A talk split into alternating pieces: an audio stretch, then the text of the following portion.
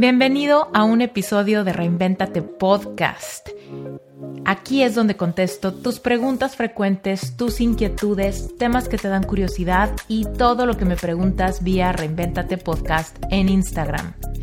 Vámonos rápido, yo soy Esther Iturralde y este es un episodio de QA.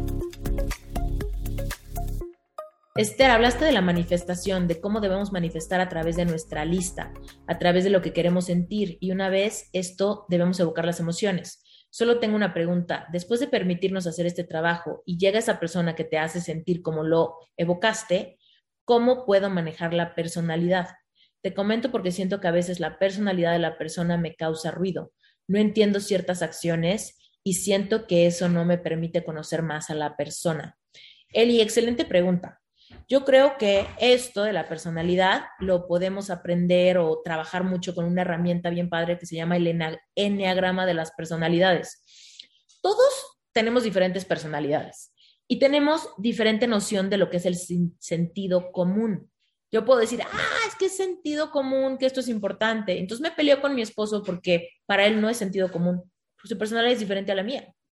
Entonces, ¿qué pasa? Que cuando yo conozco mi personalidad y la suya, empiezo a abrirme y liberarme de juicios y empiezo a entender que lo que él no considera sentido común no es un ataque personal hacia mí, simplemente es que para él no es sentido común. Entonces, cuando empezamos a ver a los demás con curiosidad, sin juicio, empezamos a entender las diferentes personalidades, también entendemos que todas las personalidades son hermosas, no solo la nuestra. Y lo más bonito es que entonces podemos diferenciar cuando es simplemente su personalidad o cuando esa persona se está pasando de lanza. Y entonces no es nada más de que me hace ruido su personalidad. Es, no, le tengo que poner un límite porque me faltó al respeto, o porque me está lastimando, o porque estamos siendo tóxicos.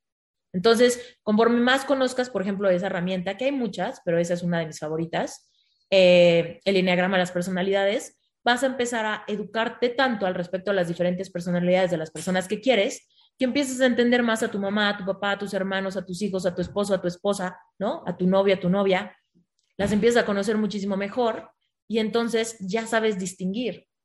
Fíjate, esta es su forma de ser y esta persona, así como es, también merece y también está bien. Y mi sentido común no tiene que ser el suyo.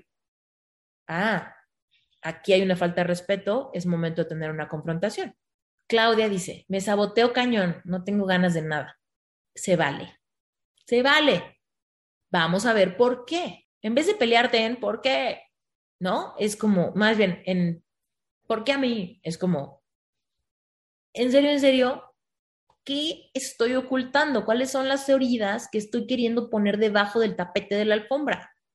Realmente, ¿por qué me saboteo cañón? ¿De qué tengo miedo? ¿Qué quiero que creo que nunca va a venir? Y por eso no tengo ánimo de qué, con qué personas tengo tantas lealtades que estoy paralizada en mis planes. Échate un clavado hacia adentro, Claudia. Si de veras no tienes ganas de nada, no tienes nada mejor que hacer que sanar. Porque entonces no tienes ganas de distraerte, no tienes ganas de emborracharte, no tienes ganas de irte con tus amigos, no tienes ganas de sacar un clavo con otro clavo, no tienes ganas de emprender, no tienes ganas de nada. Pues entonces ponte a leer y haz el proceso de sanar, porque no tienes nada que perder en el camino te vas a dar cuenta por qué. El saboteo solo es un mecanismo de defensa. Vamos a ver de qué te estás defendiendo, de qué tienes miedo. Hay heridas ahí, tenemos que rescatar a tu niña interior. Tu niña interior sabe. Llega el capítulo, métete a relevante espiritual o no sé. O simplemente llega el capítulo del libro. Si estás aquí, tienes el libro. Entonces, llega ese capítulo y escribe una carta y dile, a ver, ¿qué es lo que nadie te explicó? ¿Qué es lo que te da miedo que pase? ¿Qué es lo que, lo que tienes, los corajes que tienes atorados, las tristezas que tienes atoradas? ¿Con quién te estás comparando? Por eso, por eso te estás saboteando, te estás queriendo proteger de que te duela más. Reconcíliate con tu capacidad de sentir la frustración que hay. Porque cuando sientas la frustración que hay, la tristeza que hay, el enojo que hay, te lo gastas. Las emociones son como gasolina. Mientras las siento, me las estoy gastando. Y en cuanto me la gasto completamente, evoluciono a otra.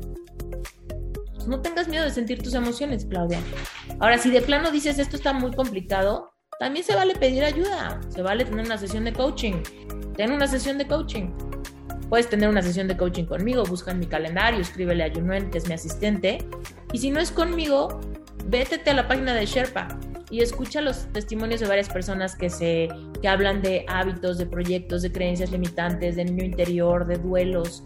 Y tal vez tienes una sesión con alguien, date la oportunidad de ver qué se siente, que alguien te ayude, te eche la mano para contener tus emociones, para que entonces encuentres más rápido dónde está el lugar del saboteo.